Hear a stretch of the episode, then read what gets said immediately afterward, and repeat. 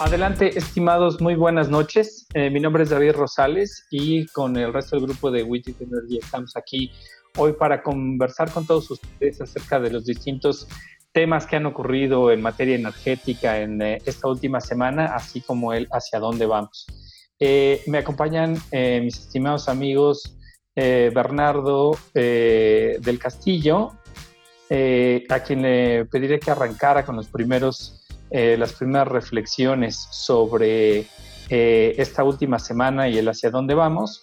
Y después iremos pasando y presentando al resto de los eh, colegas del Witty Energy, entre los cuales pues también están Arturo Carranza y Santiago. Adelante, Bernardo. Gracias. Buenas noches. Pues una semana súper turbulenta en, más de una forma, resultado además de, por supuesto, las, las, semanas previas y, como decías antes, todo lo que ha venido pasando en términos de, petróleo y de reducción de barriles y de etcétera, la cosa se complica, se complica más porque aparentemente hay quienes aún habiendo acordado reducir producción, pues no han reducido nada, entonces el, el mundo está hasta aquí en, en petróleo y no hay dónde meterlo. Entonces, los barcos que se supone que deberían transportarlo ahora son, son almacenes, están fondeados en cualquier cantidad de puertos alrededor del mundo y eso pues empieza a ser un problema porque al final si se sigue produciendo petróleo eh, seguirá siendo necesario guardarlo o empezar a quemar eh, gas, empezar a quemar el crudo no se quema tan fácil, no es como echarle un cerillo, ¿no? Pero habrá que empezar a darle algún destino y eso, eh, como comentábamos la semana pasada en, términos, o sea, ya empieza a ser un problema no solo de producción o de, falta de almacenamiento, empieza a ser un problema que puede tener eh, repercusiones ambientales muy serias. Y a partir de ahí es donde habría que empezar a, plantearse no solo el hecho de que, de que el petróleo vaya a dejar de, ser el protagonista en el, en el, mundo energético o uno de los protagonistas, sino que después de toda esta crisis y si algún día de estos conseguimos ponernos de acuerdo a ver cuánto petróleo se va a producir y los precios y el almacenamiento y etcétera, habrá que empezar a pensar eh, muy seriamente en, un, en un planteamiento mucho más de fondo que de forma para impulsar la transición energética hacia, hacia, no hacia un mundo con petróleo cero, porque eso es, siendo honestos, es, prácticamente imposible en el momento actual, sobre todo por una serie de formas de transporte, pero sí hacia un, hacia un entorno en el que el petróleo no va a ser el combustible principal, eh, un entorno en el que las energías renovables, las tecnologías alternas, almacenamiento de electricidad, combustibles alternos como, como eh, hidrógeno, etcétera, empezarán a tener un papel preponderante y tiene que, empezar, tienen que empezar a tener un papel preponderante a estas alturas de, la existencia del mundo y del partido. Eh, el pleito por la producción petrolera está muy bien. El, uso del petróleo y sus derivados eh, como combustibles y también como, como alimento de una industria petroquímica enormemente grande, eh, pues dejarán de ser tan protagónicos y, tienen que dejar paso a, formas de energía alternas por una cuestión medioambiental, por una cuestión económica y por una cuestión de, uso y aprovechamiento de recursos eh, no renovables, perdón, renovables o, sin límite que, nos provee la misma naturaleza. Hay tecnología, la tecnología crece y, avanza a, pasos agigantados. Eh, los desarrollos de, tanto de tecnología como de, como de maquinaria, aparatos y, etcétera están, están siendo cada vez más eficientes, cada vez más baratos, cada vez más efectivos y eso tiene que verse reflejado pronto en, en el mundo de nuevo por una cuestión ambiental, por una cuestión económica y por una cuestión de, desarrollo y de disminución de impacto sobre, sobre el planeta y sobre la, sobre la misma raza humana y sobre todo lo que está vivo sobre el planeta. ¿no? Esa es como la introducción general. Muchas gracias. Bueno, entonces este, le pasaría la palabra a Santiago Arroyo, colega. Dinos, tú eh, llevas años participando principalmente en el mercado de gasolinas en México y hemos sabido que venimos acompañando los proyectos de transición energética. Eh, pero ante la coyuntura, ¿dónde vamos? ¿Dónde estamos? Adelante, por favor. Pues bueno, eh, realmente ahorita la situación que se vive eh, respecto de la aplicación de, energías renovables eh, aquí en el país, pues está prácticamente parado. Como ya sabemos, eh, el año pasado pues, se suspendieron las subastas energéticas a largo plazo y de igual manera, pues este, también la, la, propia Comisión Regulada de Energía y la Secretaría de Energía le han dado una, una eh, una participación más que preponderante a Comisión Federal de Electricidad ¿sí? Eh, en, la, en, la, generación eléctrica. Y bueno, esta situación pues ha creado que, que las inversiones que se tenían pensadas, pues, en el peor de los casos, eh, estén, estén huyendo del país, estén suspendidas. Y ahorita pues básicamente la, la la, la, temática que está sustentando la Comisión Federal de Electricidad en torno a, a este, a, la transición energética, pues es anularla, ¿no? Eh, toda vez que estamos viendo que la Comisión Federal está impulsando la generación a través de, sobre todo el combustóleo, que ahorita en el entorno global es uno de los, de los combustibles que también, de los combustibles fósiles que han estado también con precios bastante competitivos, sin embargo la demanda ya había caído desde antes. Eh, ahora sí que por virtud de, las restricciones que se han impuesto a nivel internacional, sobre todo por el IMO, respecto al uso de este, de, este comburente. Eh, y bueno, ¿esto qué, qué, sucede o qué provoca? Pues que Petróleos Mexicanos, que es el productor más grande de, de combustóleo, este, ¿cómo se llama?, que tenemos en el país, no es que el único, y de hecho en el Sistema eh, Nacional de Refinación es uno de los productos preponderantes de, de, producción. Entonces se, se, va quedando, se va, se va rezagando la, el consumo de este producto, pierde mercado y al perder mercado, pues la única, la única vía de, usarlo o es, o es quemarlo en la refinería o en todo caso, este, que es digo, una situación en materia de ambiente, es una situación pérfida, es, es brutal, ¿no? Es, es, terrible por el alto, eh, ahora sí que los altos niveles de, contaminación que, provocan, sobre todo que el, hay que hacer el señalamiento de que el, el, combustóleo mexicano es uno de los que tiene mayor cantidad, eh, mayor contenido de azufre.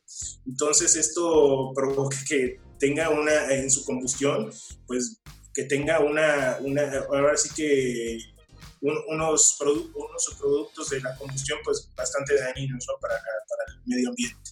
Entonces, en este sentido, este es el producto que se está utilizando por parte de la Comisión Federal de Electricidad en las, en las termoeléctricas que están eh, por todo el país, eh, por alguna razón, independientemente de, de, que se, de alguna manera se, se se superó el problema del suministro de gas eh, y este problema de, eh, judicial que, aconteció en los gasoductos precisamente hace más o menos como un año, fue en mayo, en mayo del año pasado. ¿sí? Esta coyuntura, a pesar de esta coyuntura, las termoeléctricas siguen utilizando el combustóleo, el, el uso del gas no ha permeado todavía, a pesar de que los precios del gas también están de, pago para que te lo lleves. ¿Sí? Eh, la, la, dinámica que, que, se ha tenido con el gas, y creo que tú bien lo sabes, David, pues, que estás más inmerso en el tema de, o en el sector de, del gas natural y del gas LP, eh, sabemos eh, que el, el, el, gas ahorita que viene de Estados Unidos es el gas más barato del mundo y además de eso, pues es un, e, es, es un precio de, de molécula que, que ya lleva, lleva para más del año con, con los niveles bajos ¿no? que, que, se han presentado. Entonces, independientemente de toda esta situación, no tenemos el, el, gas más barato del mundo, tenemos los gasoductos tenemos la posibilidad de aplicar el, el famoso combustible de transición la Comisión Federal de Electricidad insiste en el uso del carbón, incluso hay una propuesta por ahí del senador Guadiana de potencializar el negocio minero del carbón en Coahuila, ¿sí? con la finalidad de, de vendérselo a la Comisión Federal de Electricidad. Entonces, eh, ya para aterrizar la perspectiva, o más bien la, la, realidad, el contexto mexicano en torno a las renovables es, es realmente nulo. Eh, no se utiliza, no se aprovecha el combustible de transición, que es el gas natural, y ahora sí que la, política del Estado mexicano eh, ha sido acaparar la generación eléctrica, hacer a un lado a, los, a, las renovables, incluso están las manifestaciones públicas del presidente de la República en torno a, a la fealdad de las turbinas eólicas que, que hay en, Baja California, ¿sí? E incluso tenemos un proyecto que fue, que fue suspendido, el de, el de Oaxaca, ¿sí? Que es un proyecto de, de, transmisión muy importante que iba a dotar de electricidad al centro del país por medio de energía eólica traída desde, desde la región de la Ventosa en Oaxaca. Y bueno, todos estos proyectos, estos megaproyectos que valen miles de millones de dólares, han estado frenados, no se ve una, una intención por parte de Secretaría de Energía, por parte de la CRE y por parte de, de, de SENACE de, potencializar esta, e, esta gran oportunidad que tenemos eh, como país eh, de generación eléctrica en materias renovables. Y se insiste en la autosuficiencia de consumo del combustible sucio, del combustible cochino y del cochino carbón, como dicen algunos amigos. De acuerdo. Entonces, el hecho es que seguimos teniendo la incertidumbre de tanto de la parte de las políticas públicas como de la naturaleza del mercado hacia dónde vamos. Yo me quisiera ir un rato al upstream y para ello le pediría a nuestra compañera Susana Cerón si nos puede dar su apreciación de este extraño momento. Particularmente me gustaría que incluyera, si puedes, Susana, en tu respuesta, pues cierta el nivel de producción que la secretaria mencionó en la semana. Eh, estamos realmente teniendo finalmente una recuperación de la producción en el que podría ser el peor momento posible. Adelante, Susana. Ah, hola, eh, gracias David. Pues eh, bueno, sobre el recorte, de hecho esta semana en Pemex, en PEP, se han tenido distintas juntas para ver qué campos, bueno, y qué pozos, eh, o sobre todo proyectos van a, van a cerrar producción.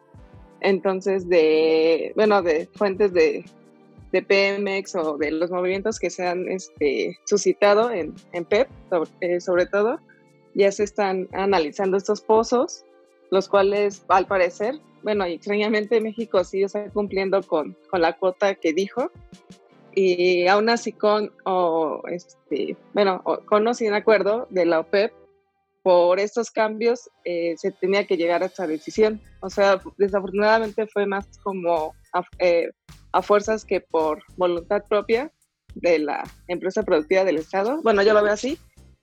Entonces, este, ya ahorita la decisión de Pemex también, eh, bueno, desde mi punto de vista creo que es este un poco acelerada porque no solo llegar y decir que se cierre tal pozo, sea, tendrían que irse pozo por pozo para analizar qué va a pasar cuando se tengan que, que otra vez abrir, que se tenga que poner a producir. Entonces es logística no solo de, de cinco ingenieros, o sea, es logística de todo un, un, activo de producción. Entonces son decisiones que ahorita ya están contratiempo para, para cumplir esa meta, que, bueno, en mi caso yo pensaría que que se, de, que se dijo un número sin pensar en todo el alcance o todo el proyecto, o más bien todo el trabajo que Pemex tiene que, que invertir en escoger los pozos, en escoger los campos. Entonces, sí, se está, eh, esta semana se ha este, visto movimientos, se han visto reuniones para ese tipo de decisiones. Gracias, Susana. Entonces, pues ah, todavía está por verse. Uno quisiera pensar que van a detenerse primariamente los pozos eh, con mayor costo, eh, sobre todo en este escenario en el que la mezcla mexicana vivió su peor semana de la historia. Sin embargo, pues no estamos del todo seguros aún. ¿Algo que nos quisieras agregar? Sí, así es. Eh, precisamente se están yendo sobre, sobre campos, sobre proyectos que, que con ese precio no, no logran ser sostenibles. Entonces, incluso se, se tendrían que cerrar proyectos enteros, que por lo menos en el área terrestre es más fácil decidir y, actuar en ese tipo de, proyectos. Faltaría ver qué campos en, las aguas, bueno, en aguas someras sobre todo, que es de ahí de donde viene la, mayor producción, qué, qué, proyectos van a hacer, porque de nada sirve eh, cerrar en terrestres más de mil pozos, por ejemplo, mm. y cada uno produce este, 500 barriles. En cambio, en un proyecto de aguas someras con 5 o 6 eh, pozos, por ejemplo, se, bueno, se está llegando a la meta y no se comprometa todo un proyecto, pero como tiene razón, o sea, es ver si esos 100 pozos están generando esta carga o bueno, estos costos, y en cambio en aguas someras se puede seguir produciendo sin, sin bueno, sin que se generen este, o que, bueno, que en los que no se requiere eh, gran inversión. Pero sin duda sí, este, bueno, como que pusieron contra la pared a Pemex o contra, este, bueno, unas eh, decisiones muy, muy precipitadas con este recorte de producción que, que aunque sí fue una meta baja, parece ser que para Pemex sí fue este, algo precipitado y algo que sí los está poniendo más bien contra las cuerdas, ¿no? Para decidir de todos sus proyectos. Ok, pues muchísimas gracias, Susana. Regresaremos contigo más adelante, sin duda, porque nos, nos preocupa mucho el de entender realmente cuál podría ser la configuración y nadie como ustedes para este, poder explicar la mejor información disponible sobre producción. Arturo Carranza, estimado amigo, ¿cómo estás? Yo quisiera este, pedirte que nos compartieras con este eh, espectacular estilo tuyo. ¿Cómo ves las cosas? ¿Para dónde vamos? ¿Tenemos que empezar a plantar nuestro propio alimento? Tienes el mío, Arturo, perdón. Ah, gracias, David. Bueno, un saludo primero a todos nuestros amigos. Este, y eh, cómo veo las cosas, bueno, las veo bastante complicadas. Eh, creo que este, los precios del petróleo son un serio reto para petróleos mexicanos, porque como nos comentaba Susana, están haciendo un esfuerzo de análisis para ver qué pozos, eh, qué campos eh, prescindir, de qué campos prescindir, de qué pozos. Eh, un poco de, contexto también con respecto a lo que le preguntabas a Susana. Creo que desde mi punto de vista, David, más allá de, si la cifra que dio Rocionale de, de, la producción de, petróleos mexicanos, esto no es cierta desde un muy particular punto de vista, creo que eh, lo que había hecho la empresa en los últimos meses sí, sí hablaba de un esfuerzo que buscaba romper la tendencia a la baja. Este, desafortunadamente con esta crisis de los precios del petróleo se, se, le viene un poco complicado el panorama a petróleos mexicanos porque ya sea con recortes, ya sea porque sus costos son más altos que este, lo que pueda producir, va a tener que reducir su, su plataforma de producción. Y esto tiene costos, como digo, para la misma empresa porque se va a tener que endeudar más y porque va a aportar menos recursos, menos ingresos petroleros para, para las finanzas públicas. Y esto va a complicar aún más eh, la recuperación de, eh, la recuperación económica en México. Entonces, eh, haciendo una síntesis, creo que Petróleos Mexicanos 1 había, un hecho, un había hecho un esfuerzo considerable para romper eh, la tendencia a la baja en su plataforma de producción. Dos, la crisis de los precios del petróleo significa un duro golpe para petróleos mexicanos porque la expectativa es que su producción se reduzca en los siguientes meses, en, el siguiente año. Tres, esto tiene un duro golpe para las finanzas públicas y para la economía. Cuatro, y con esto concluyo, creo que si no hay un cambio en, en el rumbo de la política petrolera de México, lejos de que la producción de petróleo signifique un instrumento para salir más rápido de la crisis, va a significar un costo adicional a esta crisis y eso es algo negativo, David. Muchas gracias, este, Arturo. Creo que como, como sabemos, tenemos un montón de preguntas todavía por realizar, pero por lo mismo quisiera nuevamente tomar un poco el tema con Bernardo. eh, hacia dónde vamos, eh, cuáles son las alternativas que tenemos precisamente en este escenario de incertidumbre, y no necesariamente hablando del caso mexicano, sino más bien entrando de una vez a un panorama internacional y eh, Bernardo, eh, pues nos puedes platicar, al igual que, en otras ocasiones, porque me parece muy importante para dar el contexto, un poco este, qué es lo que haces, dónde estás, qué son por allá, para eh, brindar este contexto que creo que me parece que además robustece mucho la conversación. Gracias.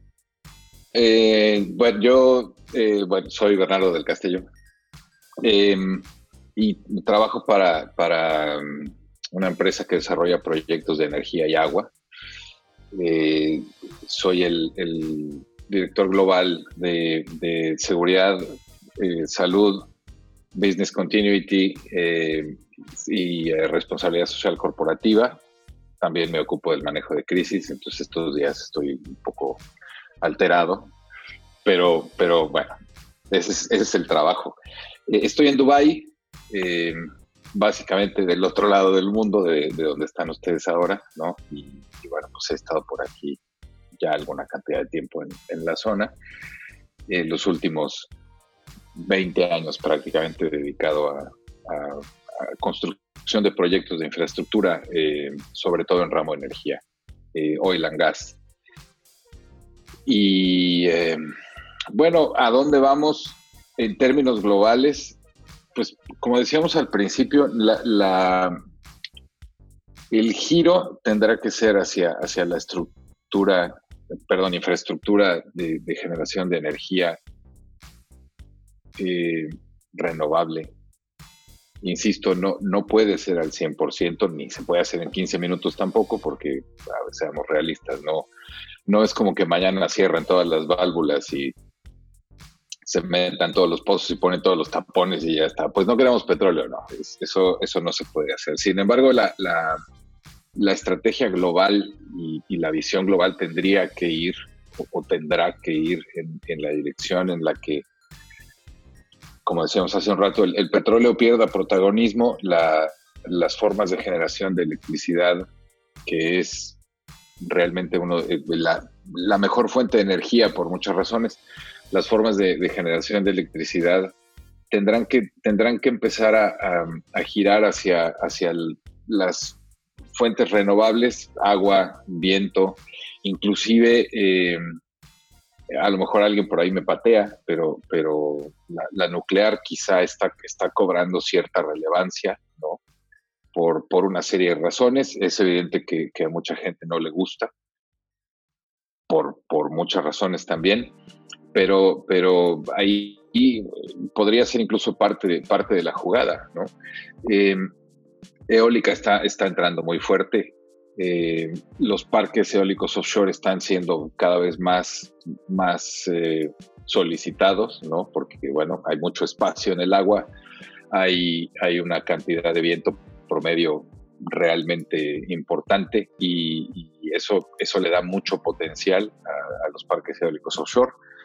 Eh, solar, desde luego, pues tenemos la, ahí a unos cuantos millones de kilómetros tenemos la mejor y más efectiva planta nuclear que existe, que es el Sol, y que pues, nos manda un montón de rayos gamma y de luz, que son lo que, lo que nos alimentan los, parques solares. Está CSP, ¿no? que es, solar de concentración, que al final pues lo que hace es mover una, turbina de vapor, Dios del cielo. Tenemos ahí un, reporte de, de búsqueda. Y, bueno, todo esto, todo esto eh, básicamente tiene que ver con, buscar la mejor combinación que le permita al mundo hacer esa transición de dos formas. Una, sin, sin ponerse radicales y decir, pues ya está, en, tres años eh, será todo renovable, porque, porque es imposible, técnicamente es imposible, económicamente es imposible. Y, por otro lado, encontrar una combinación buena de generación con almacenamiento, con combustibles alternos que, de verdad permita ver la, transición también desde un punto de vista sostenible, ¿no? Porque mucho, mucha gente habla de, no, a ver, la transición energética y que todo el mundo tenga luz. Pues no. Eh, una buena parte de, la, problemática ambiental tiene que ver con transporte, entonces quizá habrá que pensar en coches eléctricos. Entonces, eso no es hacer la luz disponible para todo el mundo, sino, sino realmente mirar en el sentido de la disponibilidad y el uso que se le da a la energía que se, le, que se produce, ¿no? Entonces, transporte basado en electricidad, eh, esto, esto del motosharing y el coche sharing y lo que sea sharing, ¿no? Donde, en donde ya no tienes un coche, lo que haces es, pues está el coche ahí, eh, y bueno, pues con el teléfono en una app, ahí pagas una lana por kilómetro y te subes al cochecito eléctrico y te vas. Lo dejas por ahí a que se cargue. Esa es una, es una gran alternativa. A la gente no, no termina de gustarle, pero la verdad es que en las ciudades en Europa donde funciona, incluso aquí lo, lo hay y funciona bastante bien. Eh, es limpio, es, es económico, ¿no? Eh, en muchos casos e, esa, electricidad que se usa para cargar esos coches es, excedente, entonces de momento se, puede hacer. Eh, otras formas de aprovechar electricidad, pues prácticamente todo, excepto los aviones y los barcos, si lo vemos con esa perspectiva, eh, puede, puede funcionar con las mismas plantas, las plataformas petroleras de perforación son eléctricas. Los, transportes de, mineral en, las minas, los mega camiones estos demenciales enormemente grandes, no son diésel, son eléctricos.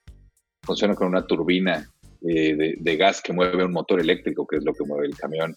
Entonces, la, transición energética tiene que tener un componente muy alto de sostenibilidad.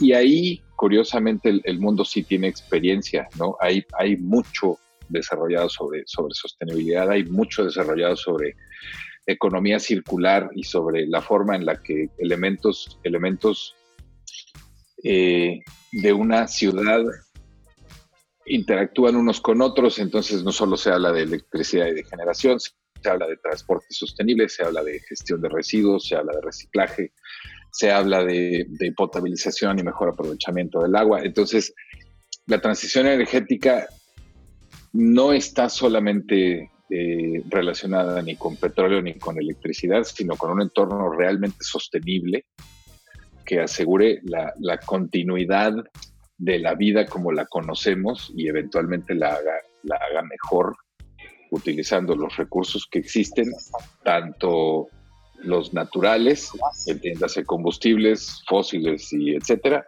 como, como los tecnológicos en un, en un mundo en el que, como decíamos al principio, la tecnología camina a miles de kilómetros por hora, eh, sería un, un, error demencial pensar que, que, no se puede hacer una transición siempre que haya lana, que la hay, y siempre que haya voluntad, que la hay, con sus asegúnes, ¿no? Porque se habla de Kioto y se habla de los protocolos de París y los compromisos de aquí y de allá, y todo el mundo se emociona y, oye, sí, qué bonito, cuidemos al medio ambiente.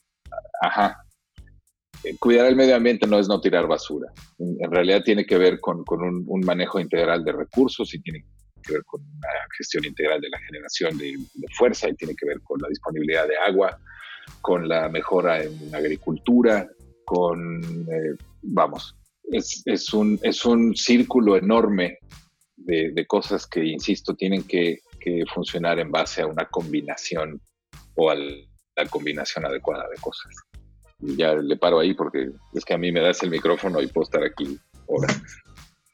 No, este, no te preocupes, para eso estamos. Eh, Bernardo, muchas gracias. Yo quisiera, eh, bueno, entonces retomar un poco los temas de la semana. Y en particular, eh, Víctor Vidal, me parecía que estabas en la, en la llamada, si nos puedes eh, platicar sobre los temas relacionados a los precios de la mezcla. Víctor, ¿sigues, eh, ¿sigues por aquí? Sí, aquí estoy. Adelante, Víctor, por favor, este, platícanos. Eh, fue una semana, se dice la peor semana, va a haber una peor en el 20 de mayo. adelante, Víctor, por favor. Este, pues sí, la verdad es que fue una semana bastante turbulenta por todo lo que ya, ya yo creo que ya es hasta tema y de dominio de todos. Eh, ¿Qué pasó el, lunes y el martes? Este, pero para hacer un breve resumen de qué fue lo que pasó, pues eh, la semana pasada, el jueves, a partir del jueves muchos intercambios comerciales y plataformas institucionales empezaron a migrar los contratos y el volumen del dinero institucional al contrato de junio, ¿no? Entonces los traders institucionales, pues al ver migrado su volumen, y empezaron a negociar el contrato de que estaba enfrente, que era de junio. Y pues obviamente nuestro contrato de mayo pues se viene para abajo en todo el volumen. Entonces, al tú tener menor volumen en tu intercambio para negociar, pues obviamente es que, que fluctúe bastante más el precio, ¿no? Entonces, eh, nuestro split, nuestro margen de diferencia entre un contrato y otro, históricamente eh, la diferencia era eh, 8 dólares y 39 centavos. Para que se den una idea, este, cuando abrió el mercado el lunes, eh, eh, si el lunes todavía estábamos en un margen relativamente alto, eran 6, 7 dólares, pero cuando fue el, día 20, pues todo se nos fue hasta abajo, ¿no? A tal grado que por primera vez llegamos a, a números negativos en, en, un cierre para New York Mex, ¿no? Eh, y obviamente al siguiente día pues ya todo quedó como una, una, anécdota bastante fea, pero al final de cuentas pasó el día. Y lo que pasó, eh, pues hay varias teorías.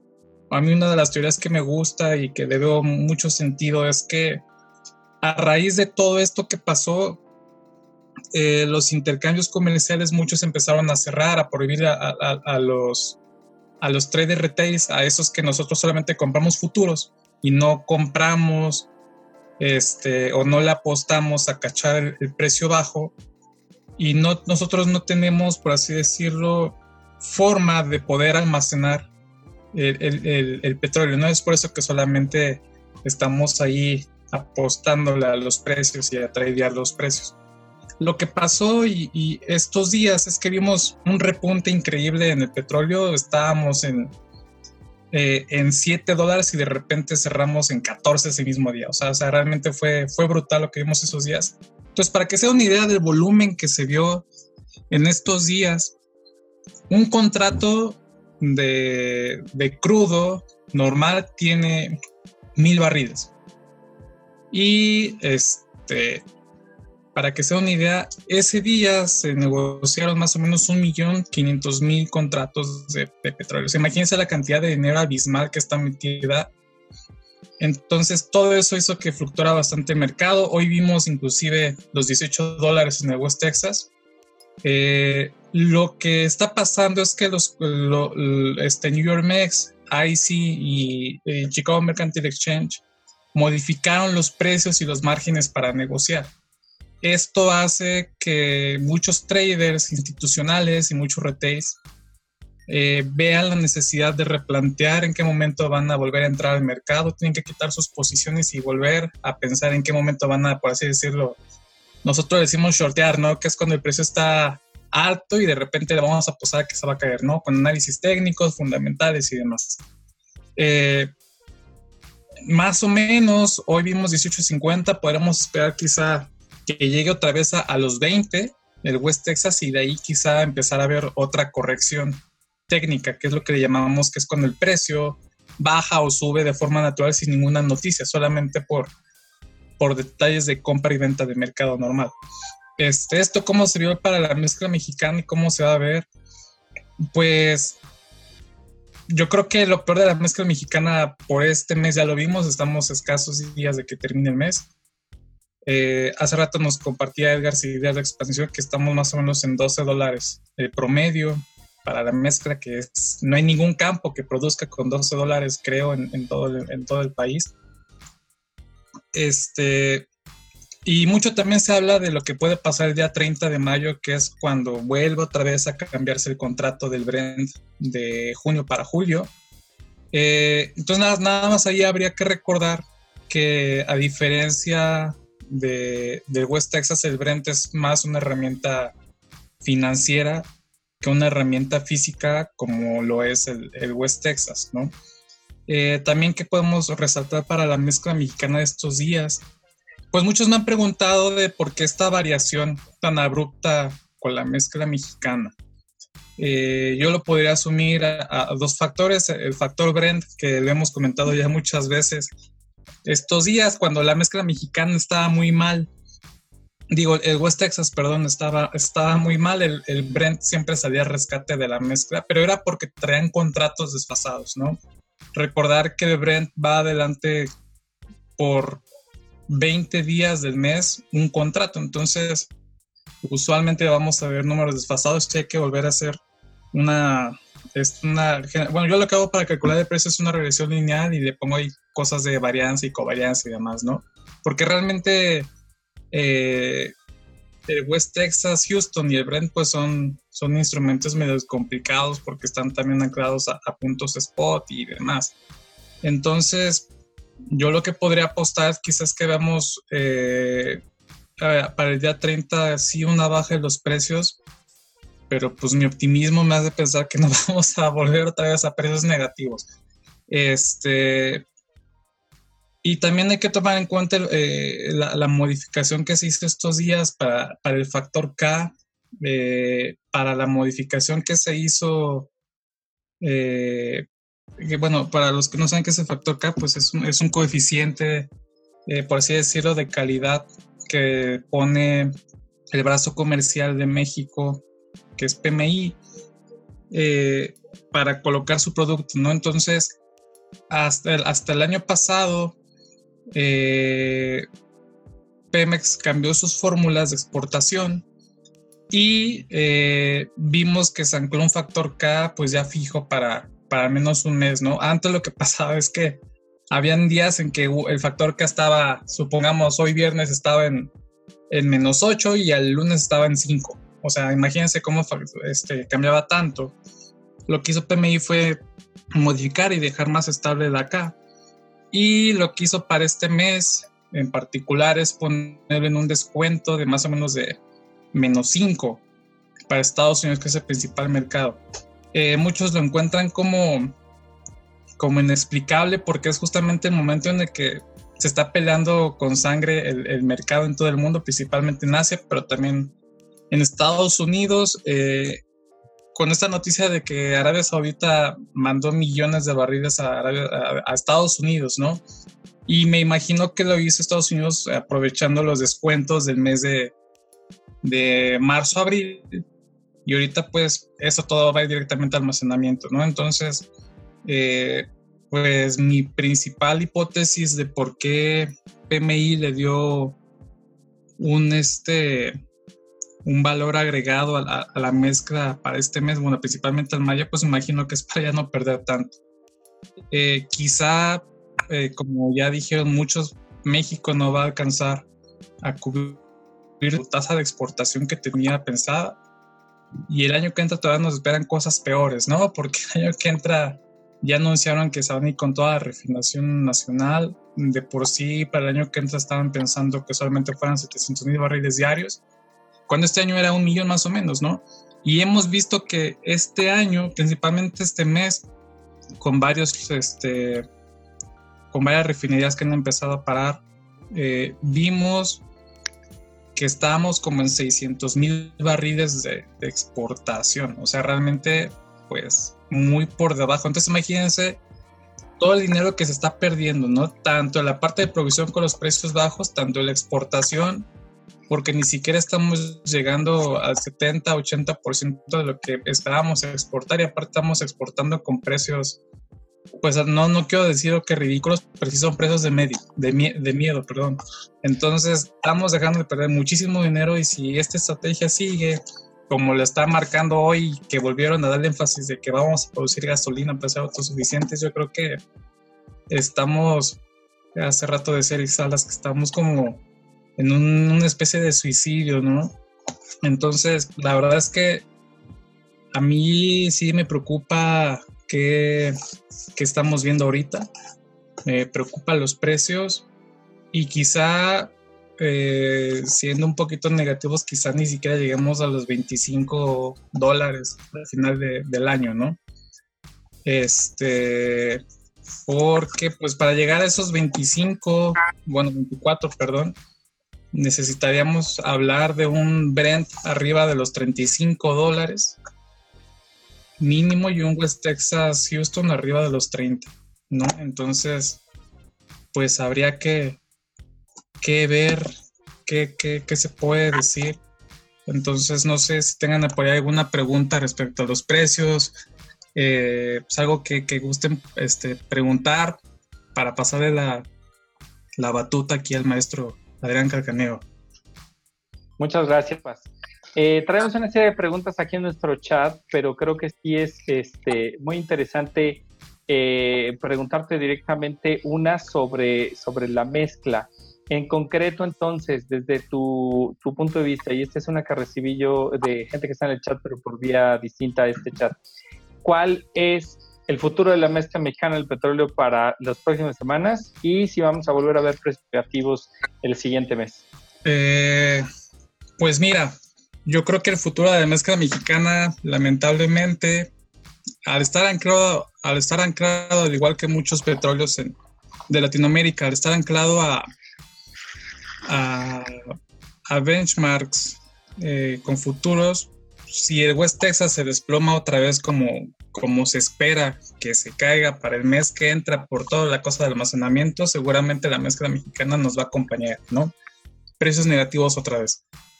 Eh, entonces, bueno, esa sería una, ¿no? Eh, lamentablemente la mezcla va a depender de ese factor siempre. Si el West Texas Houston se cae, pues nos vamos a ir con ellos. Realmente eh, el mercado de la mezcla mexicana no le da como para tener un, precio, ¿no? Otra, otra cosa sería que la mezcla mexicana decidiera salir al, spot y ver este, qué puede pasar.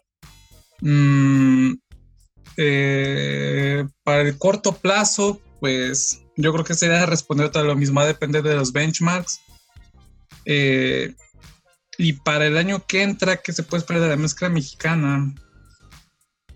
Híjole, la, la verdad es que a mí particularmente yo no soy un experto en refinación, nada de eso, entonces algo que podría apreciar a la mezcla mexicana en todo caso es que llega a haber un evento de esos fortuitos en los que se cierran pipelines o algo así, como ha pasado y como pasó el año pasado, que de repente vimos este, que, que la mezcla mexicana tenía un, premium por encima de, del West Texas, por situaciones ahí con Canadá y demás. Quizá eso sea lo único, una situación extraordinaria nos ayuda a, a, dar un, un, plus a la mezcla, pero si no, yo no veo forma en que este, nos veamos eh, en precios relativamente decentes. Más o menos aquí leyendo eh, lo que dice Luis Carrijos, peor que, que el 20 con el WTI. Eh, pues sí, la verdad es que recordar que el West Texas Houston ahorita, hoy, trae un plus de 95 centavos sobre el West Texas normal. Que estos 95 centavos es por el transporte de, de, de, de los pipelines, ¿no? Este, y algo que es muy eh, no, no sé cómo, cómo expresarlo con una palabra, pero hace un mes estaba, estábamos en 250 y llegó un punto en que nos reducimos hasta 50 centavos de pipelines. Entonces imagínense cómo se ha estado moviendo el mercado este, en Estados Unidos, que realmente los afectados somos más los de este lado. Y entonces imagínense también, por ejemplo, Ecuador, este, Venezuela, que en algún punto Venezuela se llegó a hablar de que estaba ofreciendo hasta 24 dólares descuento sobre, sobre el Brent, ¿no? El Medley. Entonces, pues no sé, la verdad es que si, nos comparamos con todos los malos, estamos entre, como entre los menos malos, entre los menos peores. Muy bien. Pues muchísimas gracias, Víctor. Este paso entonces ahora con nuestro estimado Adrián Calcáneo. Eh, Adrián, eh, desde Houston, cuéntanos entonces ¿Qué es lo que va a ocurrir? ¿Cómo estamos eh, previendo la transición hacia el eh, sector de midstream?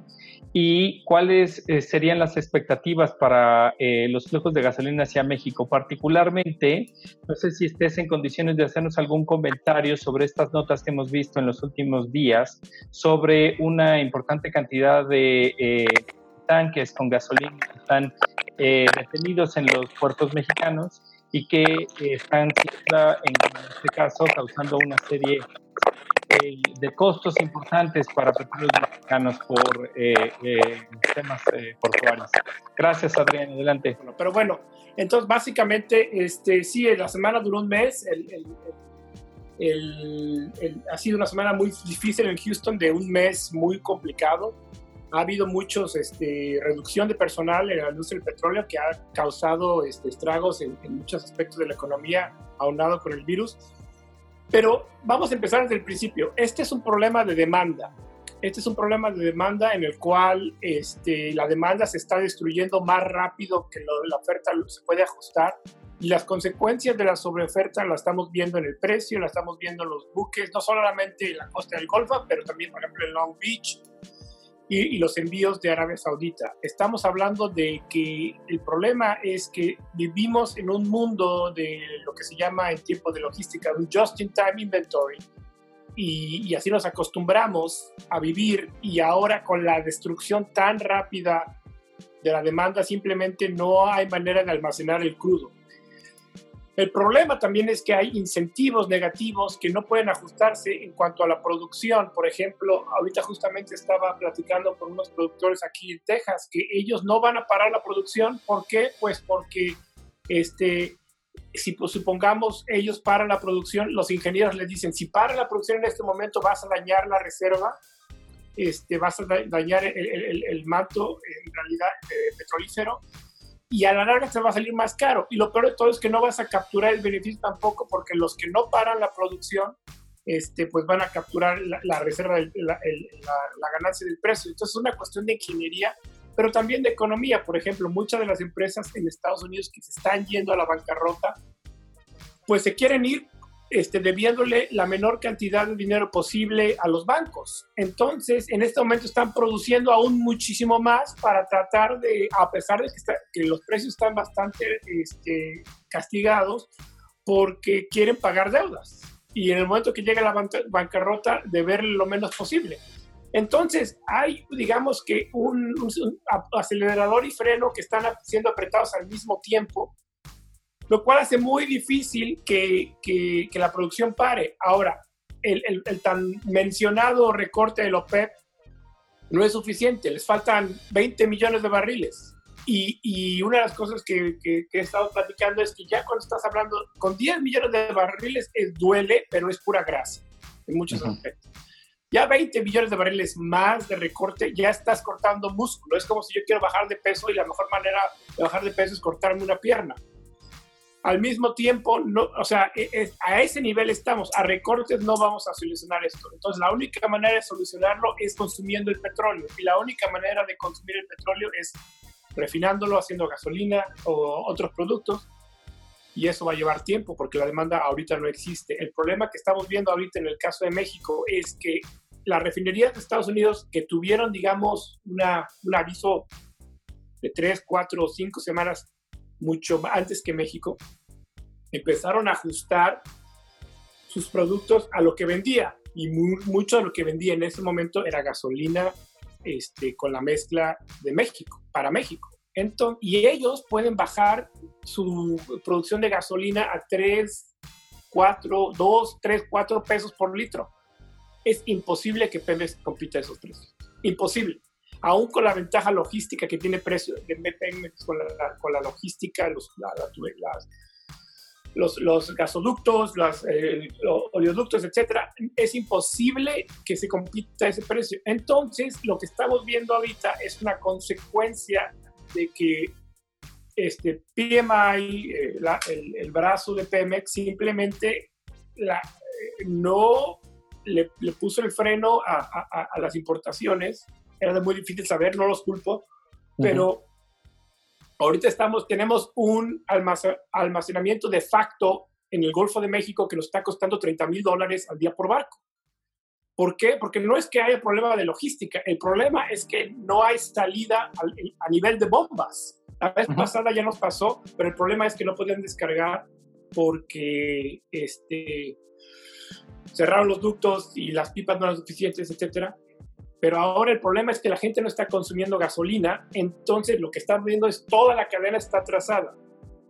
El problema es que no hay, no hay salida. No se puede vender esa gasolina a otros países, o muy difícil porque pues, es la mezcla específica para México. Entonces la fuerza mayor tiene sentido en el aspecto que pues, esta es una cuestión de fuerza mayor, pero ahora es que los, a ver quién tiene el mejor abogado eh, para, para ver quién gana. Y una cosa que los va a afectar, perdón, una cosa que los va a afectar es justamente que el presidente está saliendo en las mañanas diciendo vamos a procesar más y vamos a hacer más gasolina, cuando en realidad debería, si quieres ganar la fuerza mayor, deberías decir, no, no, no, no, vamos a parar las refinerías y vamos a vaciar lo que ya importamos para darle salida y luego volvemos a empezar. Pero ahorita digamos que este, el mismo presidente ha sido su peor enemigo para, la cuestión de la fuerza mayor. El problema, como ya lo estaba mencionando, estamos perdiendo muchísimo dinero. Y quiero hacer un comentario rápidamente sobre lo que se dijo hoy en la mañana sobre producir más y ser autosuficientes en gasolinas, etcétera. Hay una realidad que no cambia y eso es súper importante que la mantenga.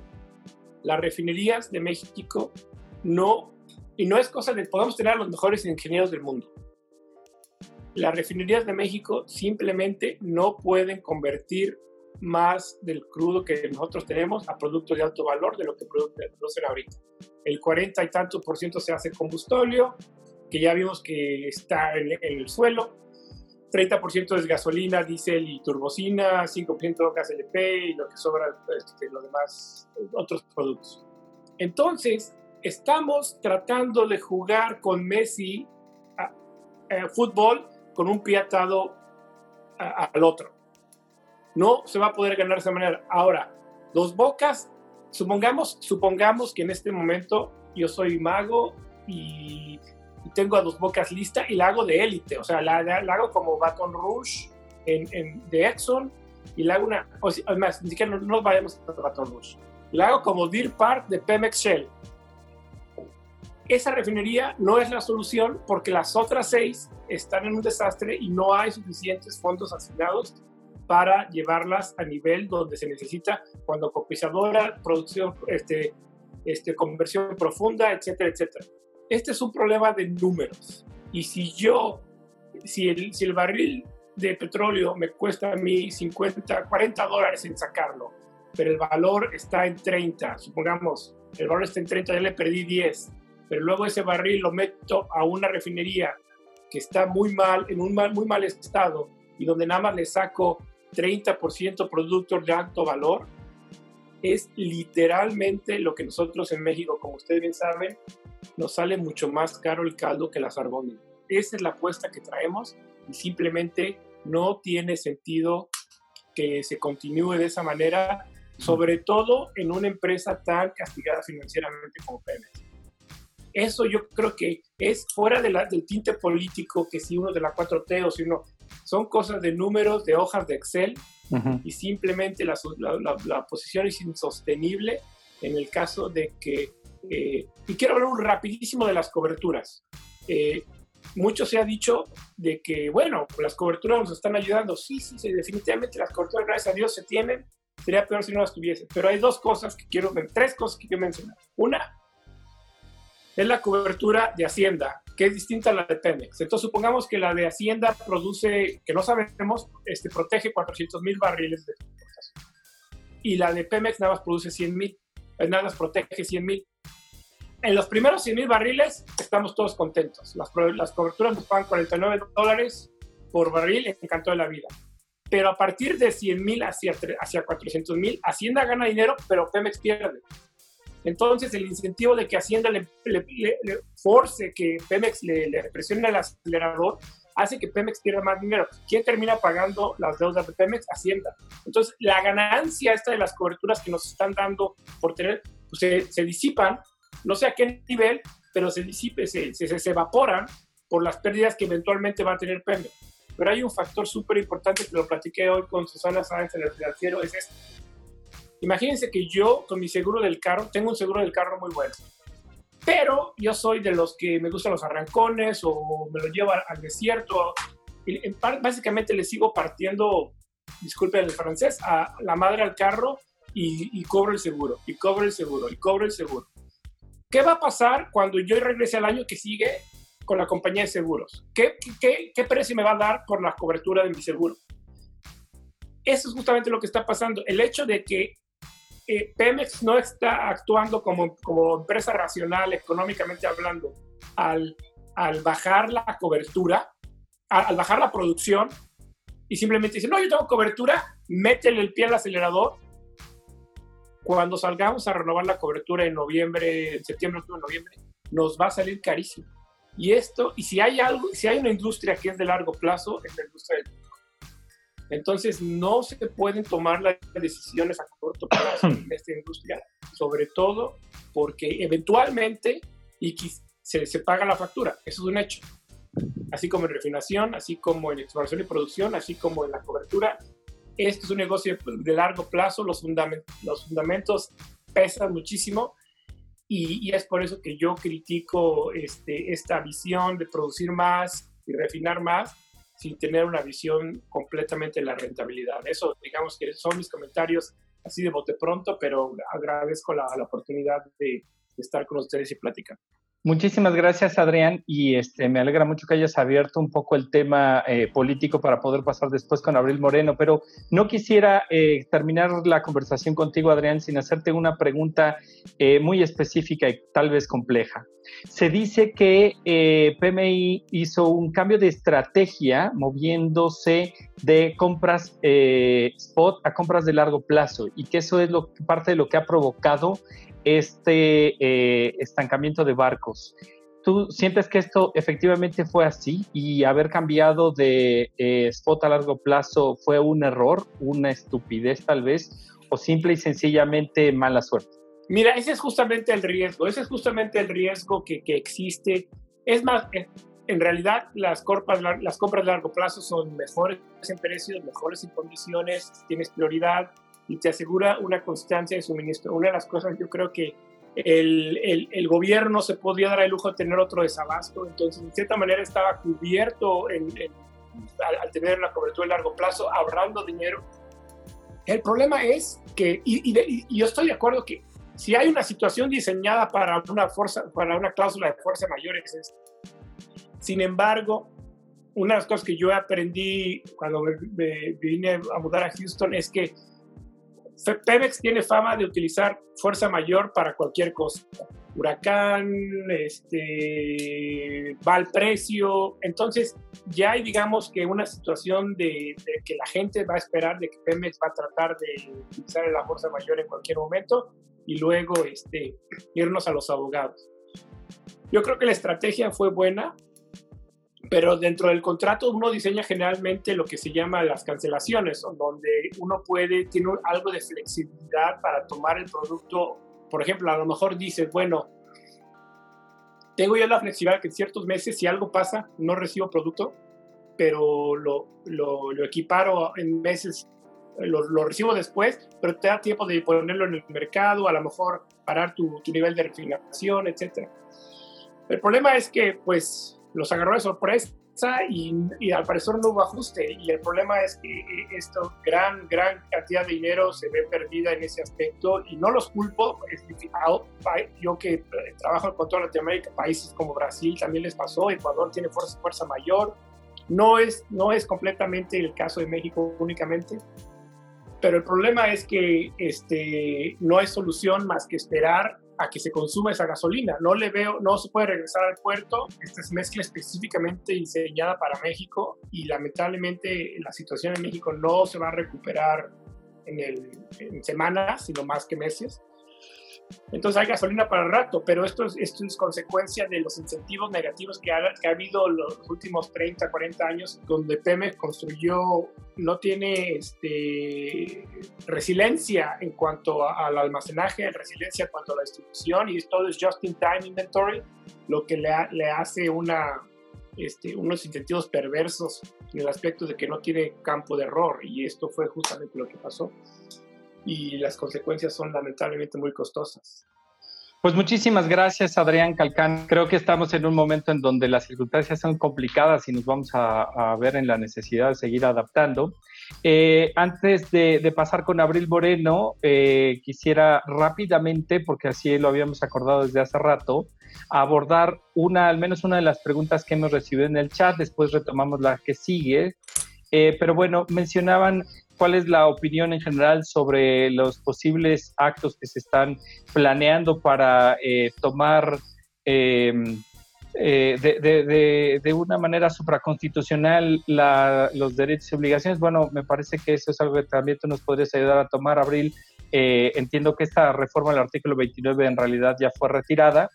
Y si puedes empezar por ahí, después pues ya abordar el resto de los comentarios que nos traes, como siempre, tan atentos sobre lo que está ocurriendo en esta semana y la toma de decisiones eh, políticas. Gracias.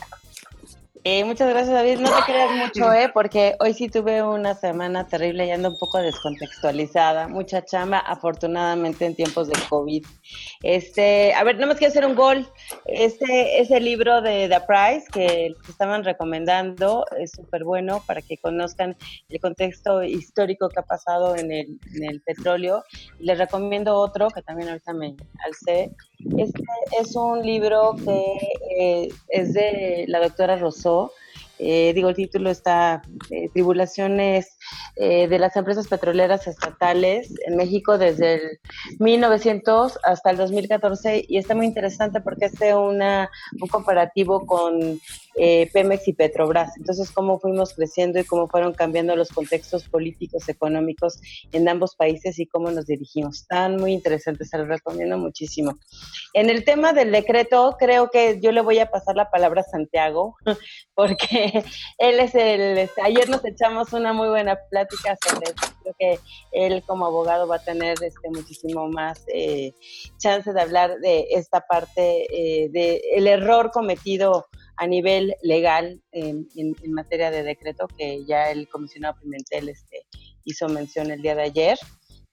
Este, y eh, pues realmente también quiero saludar a alguien que acabo de encontrar aquí y quiero presentárselos, a ver si le pueden dar nada más un segundito la palabra. Se llama Shaky.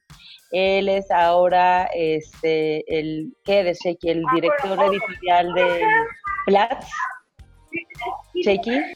Bueno, ahorita, otro, momento lo, invitamos. Él está, digo, para que todos sepan y conozcan, él ocupó la, la, ahorita la posición de Daniel Rodríguez cuando Daniel estaba en Platz como director editorial y ahora Daniel está en, en la parte de Opis, ¿no? Entonces, pues, este, pues bienvenido también a este ruedo de, de energía. Yo lo único que quisiera agregar antes de pasar la, la palabra a Santiago, porque como estoy, pero ando bien descontextualizada hoy, es en materia de lo que pasó en los buques y quiero darles algunas cantidades, porque me estuve quebrando el coco justamente en la semana buscando un, un dato de la demanda de, de, combustibles, porque ha bajado más o menos en un 60% según la ONEXPO se pronostica que va para, no sé si ya lo comentaron, pero va a bajar hasta el 80% para finales del año.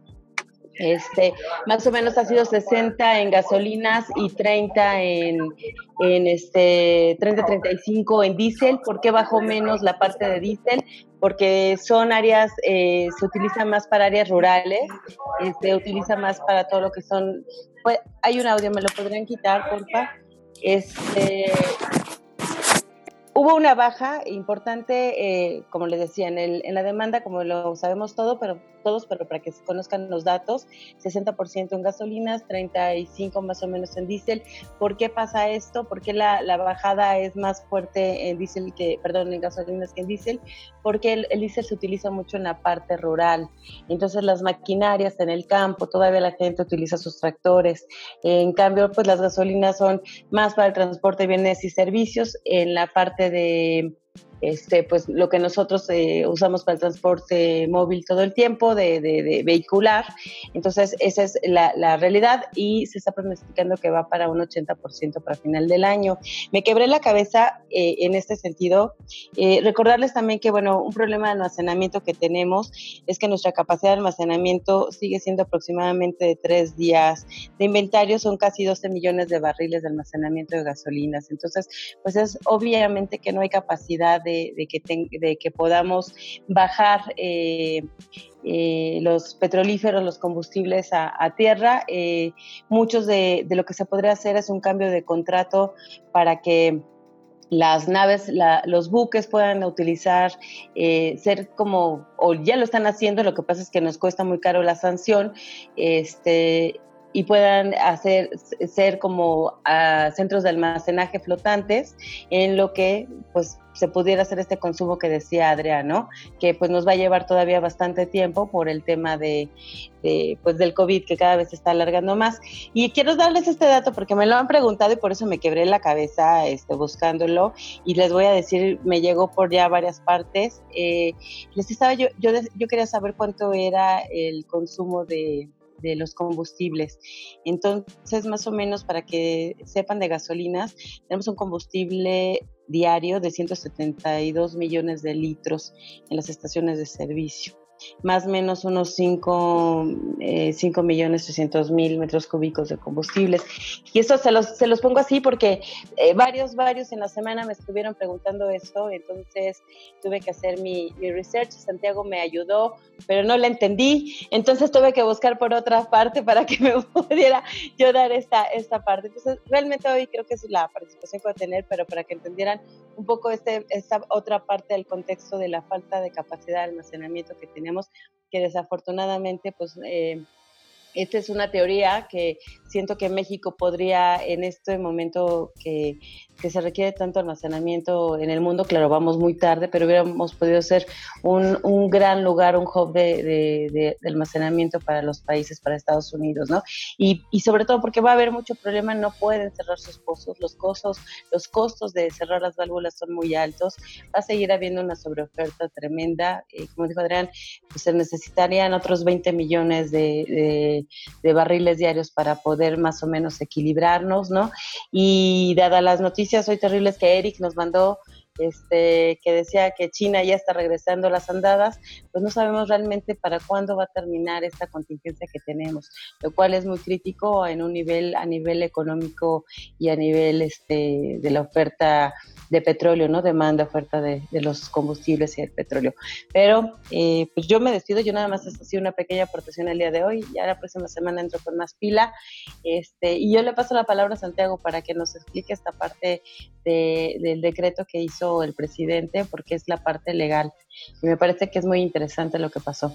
Muchas gracias, Abril. Y bueno, saludo a, Eric, que acaba de, incorporarse. ¿Cómo estás? Y saludo a todos los demás que no nos habíamos eh, tenido la oportunidad de decir hola. Muy buenas noches. Y bueno, tomando las dos preguntas que, siento que van relacionadas respecto al, al decreto del día de ayer, que emitió eh, la Secretaría de Gobernación, bueno, Andrés Manuel López Obrador como presidente a través de la Secretaría de Gobernación, este, bueno, pues de entrada tiene muchas deficiencias en materia legal, incluso Gonzalo y en Twitter estuvo, Gonzalo Monroy estuvo cuestionando, ¿no? Que si la Consejería Jurídica de, de la Oficina de Presidencia eh, estaba trabajando, si realmente están desquitando el sueldazo que tienen o realmente pues están están ahí como de adorno.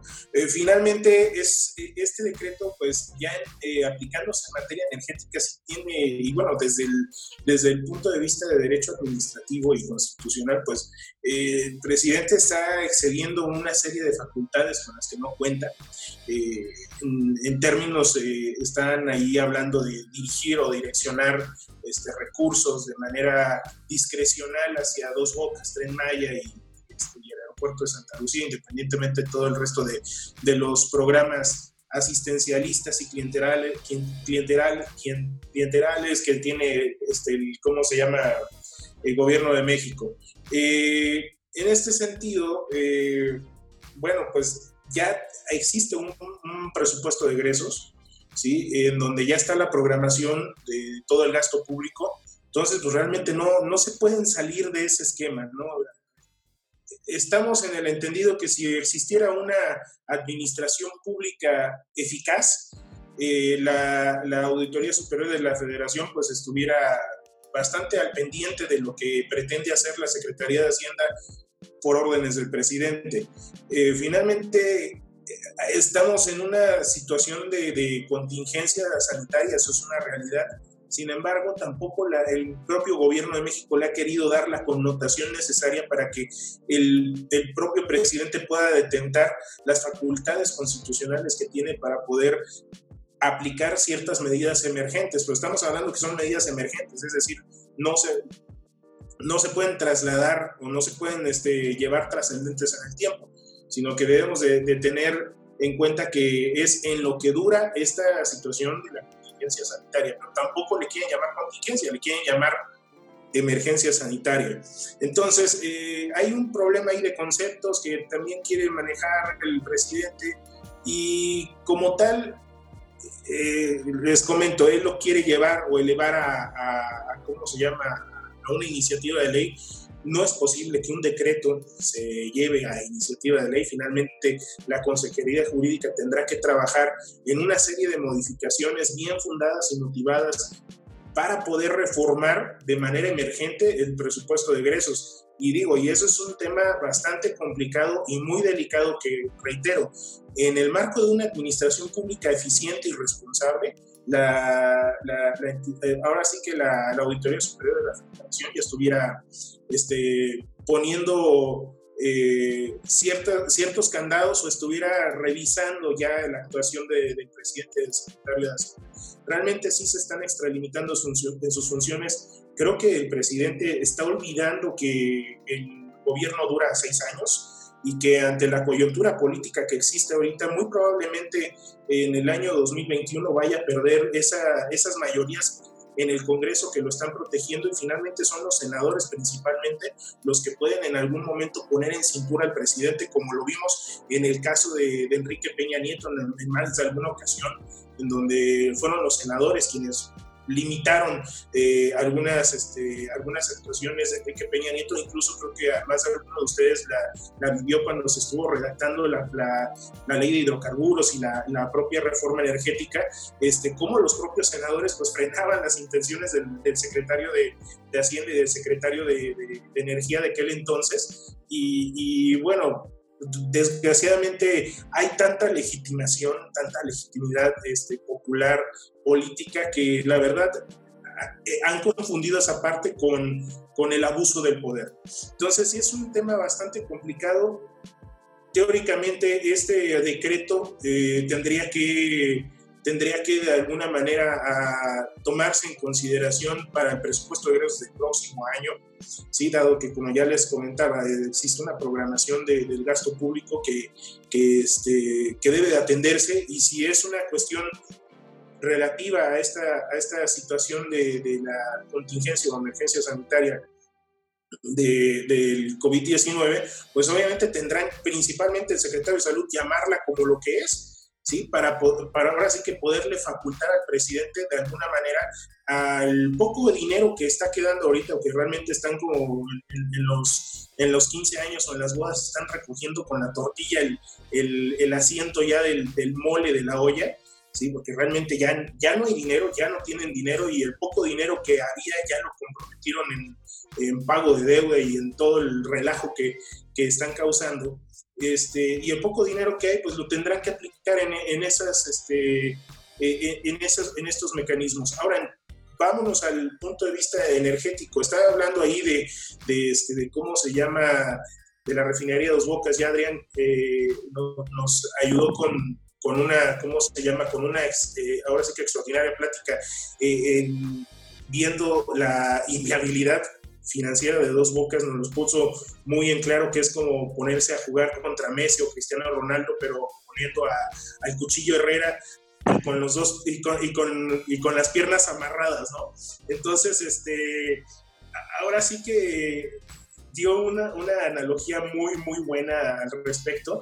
Y, y estamos hablando ahí del tema de, de, los combustibles, que es, es, muy delicado, ya lo estaba comentando ya en Twitter hace rato, en este decreto que realmente está poniendo, desde el principio, de, desde la campaña, Andrés Manuel López Obrador ha querido controlar el precio de los combustibles. Sin embargo, el precio de los combustibles aquí en México, este, así como está eh, establecido ah, de acuerdo al libre mercado, ¿sí? como se señaló desde el Acuerdo 98 del 2016 eh, por parte de la Secretaría de Hacienda, eh, estamos en el entendido que es, ese acuerdo es el único que sustenta el hecho de que las gasolinas están controladas por el, este, ¿cómo se llama? Por el libre mercado. Si en un arrebato de locura a la secretaria de Hacienda, se, por instrucciones del presidente, se le ocurre hacer exactamente lo mismo que hicieron en la CRE con, con la regulación asimétrica, pues lo van a hacer, lo pueden hacer y pueden regresar al sistema administrado de, de, al sistema de control de precios administrados. ¿sí? Y ahí sí es donde todo este avance que se ha dado y, que, que, hemos tenido durante todo este tiempo, pues es donde podemos tener ese, ese, pequeño problema, pero también ahorita en este momento no lo pueden hacer. Estamos hablando que eh, lo tuvieron que haber programado en, en, su, en su ley de ingresos, ¿sí? Ah, tuvieron que haber programado la opción de, de, transitar del libre mercado a un precio administrado, ¿sí? Y, este, y bueno, no lo hicieron ahorita, no lo pueden hacer de momento y sería esperarnos hasta el año que entra que, que bueno, al menos este, ahora en noviembre que sacan su, su, plan de, su plan presupuestario, pues bueno, si es que lo sacan, porque también dicen una cosa y, y ya así nos traen como tontos esperando el, cómo se llama el plan de infraestructura y el plan de, de, inversiones energéticas y miles de cosas nos tienen esperando y no han hecho nada. Y con esta coyuntura, pues bueno, más. Pero bueno, teóricamente y retomando el hecho de que considerando que pudiera ser una administración pública eficiente y eficaz, este, tendrían que presentar esa, en la ley de ingresos para la federación la opción de transitar del sistema, del sistema de libre mercado al sistema de precios controlados. Pero eh, eso es hasta ese momento. Sin embargo, hay un, hay un pequeño truco en este decreto en términos, de, en términos del, del tema de los precios de combustibles, en donde yo, comentaba que este, finalmente dice, no vamos a subir los precios de los combustibles. Bueno, ¿quién no? ¿Quién tuvo qué, qué ejército? Pero bueno, tienen a Pemex, que finalmente en, en un modelo de libre mercado, Pemex sigue siendo eh, eh, ahora sí que preponderante en, el mercado y el precio que ellos impongan, pues ustedes, yo, no, yo que estoy en, en este negocio, pues yo veo que muchos comercializadores dicen, yo te doy, eh, a pesar de que traen el producto importado, te doy el precio tal, de tal región menos tal porcentaje. Entonces, eh, se, sigue utilizando como referencia para la comercialización interna, o sea, para la venta interna aquí en México, el precio de Pemex. Entonces, si en dado momento eh, a Pemex le resulta inviable, digamos que exista otra coyuntura y el precio se eleve, y tenga que, que Petróleos Mexicanos de alguna manera modularlo, pues le va a pasar la carga, ahora sí que la pérdida, pues a la cadena de, al, al, último en el eslabón de la cadena alimenticia de los petrolíferos, ¿no? Que es el, es el consumidor y también el gasolinero. Entonces, hay una pequeña triquiñuela, ¿sí? En donde pudiera, en algún momento, si la manejan de una manera inteligente, que lo dudo mucho por parte de este gobierno, pero si llegara a haber esa, ese manejo, digamos, diligente, inteligente y, y realmente apegado a derecho, pudieran meterles un susto sobre todo a los gasolineros y a, buena parte de la población. Pero bueno, es un escenario un tanto extremo y finalmente, en términos generales, este decreto a lo mejor pueden llevarlo a cabo, eh, sobre todo en el, en el aspecto de, de los trabajadores al servicio del Estado, pero en los otros rubros yo lo veo un poquito complicado sin que se metan en problemas, a lo mejor no ahorita, pero sí posiblemente Arturo Herrera esté poniéndose la soga al cuello al término de este sexenio, porque el que, el que venga van a llegar con la espada desenvainada y ya están afilando el hacha. Y Arturo Herrera va a ser uno de los primeros junto con Rocionale en que les los pasen al cadalso. Entonces, si es que siguen con esta dinámica que están llevando, o sea, realmente deben de tomar en cuenta que esto dura seis años nada más.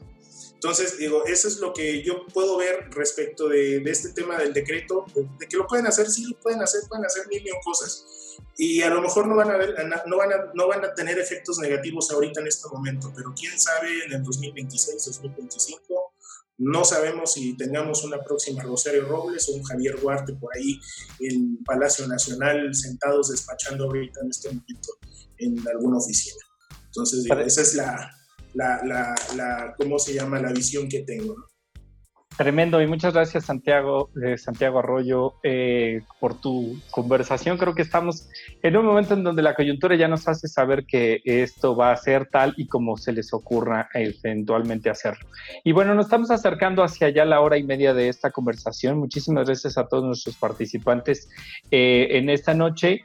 vamos a, darle unos momentos a Eric Salas, que nos va a platicar de qué vamos, con qué vamos a arrancar la siguiente eh, sesión, la de la próxima semana, toda vez que, eh, pues de una u otra manera, frecuentemente nos preguntan si se han construido refinerías desde 1972 y en dado caso, ¿qué es una microrefinería? Entonces, más que eh, una explicación de este tema, échate un buen teaser para la siguiente semana, Eric, y después pasaríamos pues con Bernardo eh, para que nos platicaras, colega, pues entonces un resumen de lo que tú ves que vamos a poder hacer en temas de transición energética y con eso despedirnos de nuestra audiencia. Muchísimas gracias a Jorge Fernández, a este Shaky, a Ignacio Garrido eh, por sus eh, amables comentarios y bueno, iremos tomando las preguntas poco a poco en este sentido. Muchísimas gracias. Adelante, Eric.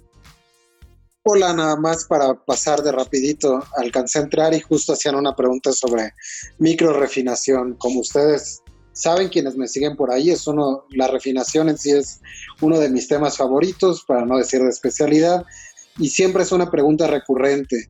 Eh, oye, pero en el resto del mundo siguen construyendo refinerías y les digo, no, en realidad no se registran proyectos grandes de refinación desde los 80 en el mundo y no en Estados Unidos de 1972. A lo que siempre me responden, oye, pero aquí aparece unidad de procesamiento o unidad de microrefinación.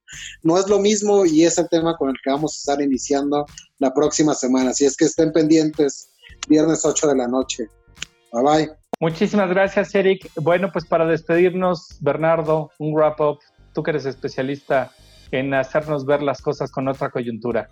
Gracias. Pues la transición se tendrá que dar.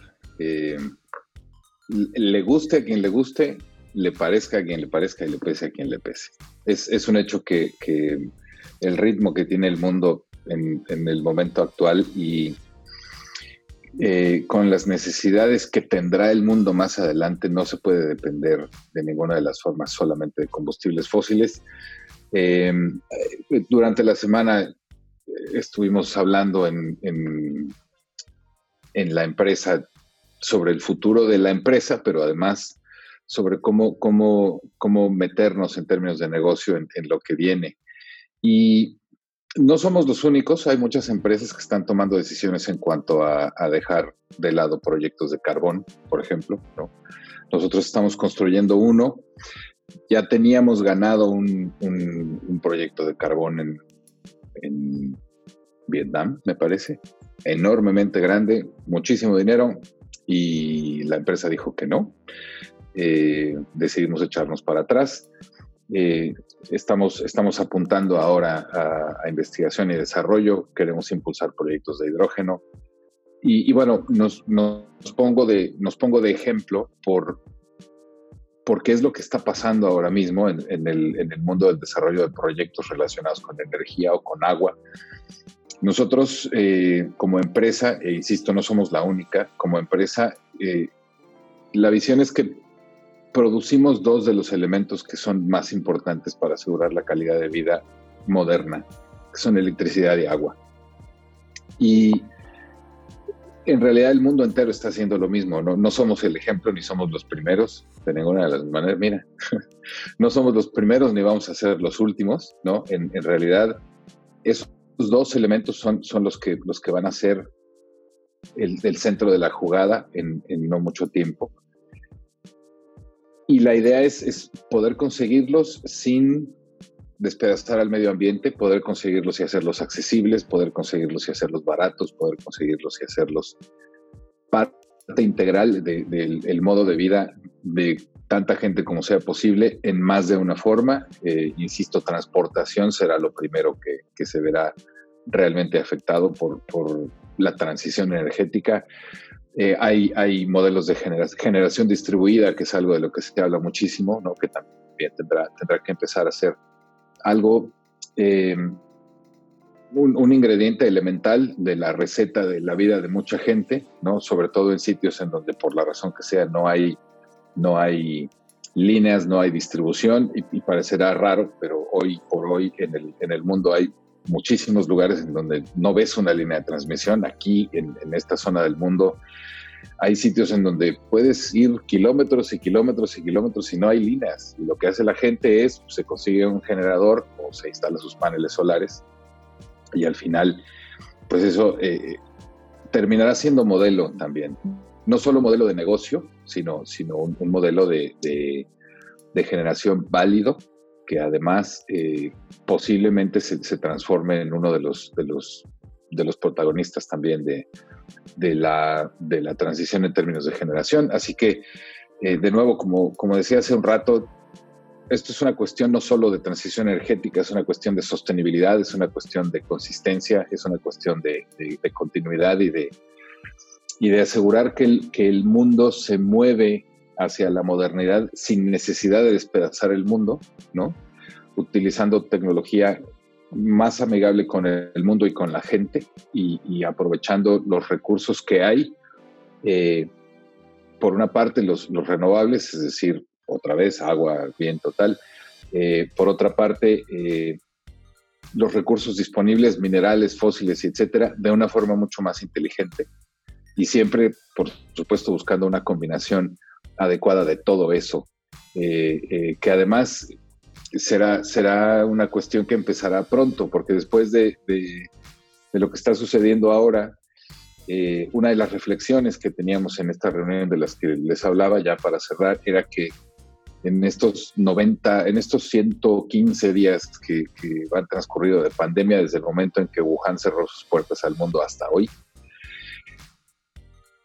está demostrado que la raza humana puede seguir haciendo lo que hace haciendo el 30% menos de lo que hace en términos de movilidad, en términos de vehículos, en términos de transporte, en términos de emisiones.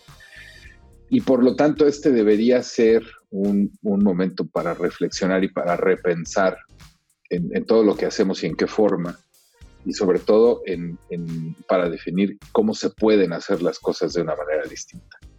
Eh, y pues eso es todo. Muchas gracias.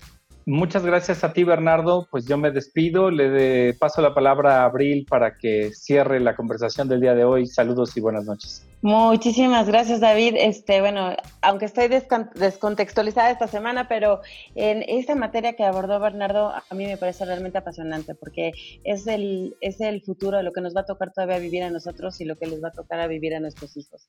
Y hoy eh, creo que es un tema, yo creo que la próxima semana yo los invito a que iniciemos obviamente con la parte de las microrefinerías de Eric, pero creo que tenemos que abordar este tema, Bernardo.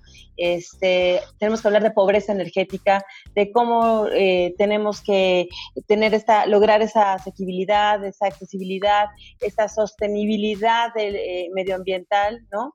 Este, y cuáles son todos estos pasos, la red aislada, la generación distribuida, este, eh, como eh, la movilidad, la parte digital, eh, toda esta parte de, de, IoT, de, la, inteligencia artificial, vayamos trabajando un poco hacia dónde va el mundo, hacia dónde tenemos que avanzar en este mix de energías que vamos a requerir en, a nivel mundial, ¿no? A mí me encantaría que pudiéramos hacer esto, yo los invito a que lo hagamos y pues nos despido eh, por mi parte, que estén muy bien y que pasen un muy bonito fin de semana. Muchas gracias a todos. Buenas noches, América. Buenos días, Qatar. Que descansen. ¿Cómo Qatar? Es Dubái, hijo Dubái. Me equivoqué de Emirato. Un abrazo. Eviten los coronavirus y lávense las manos. Hasta luego, mis amigos.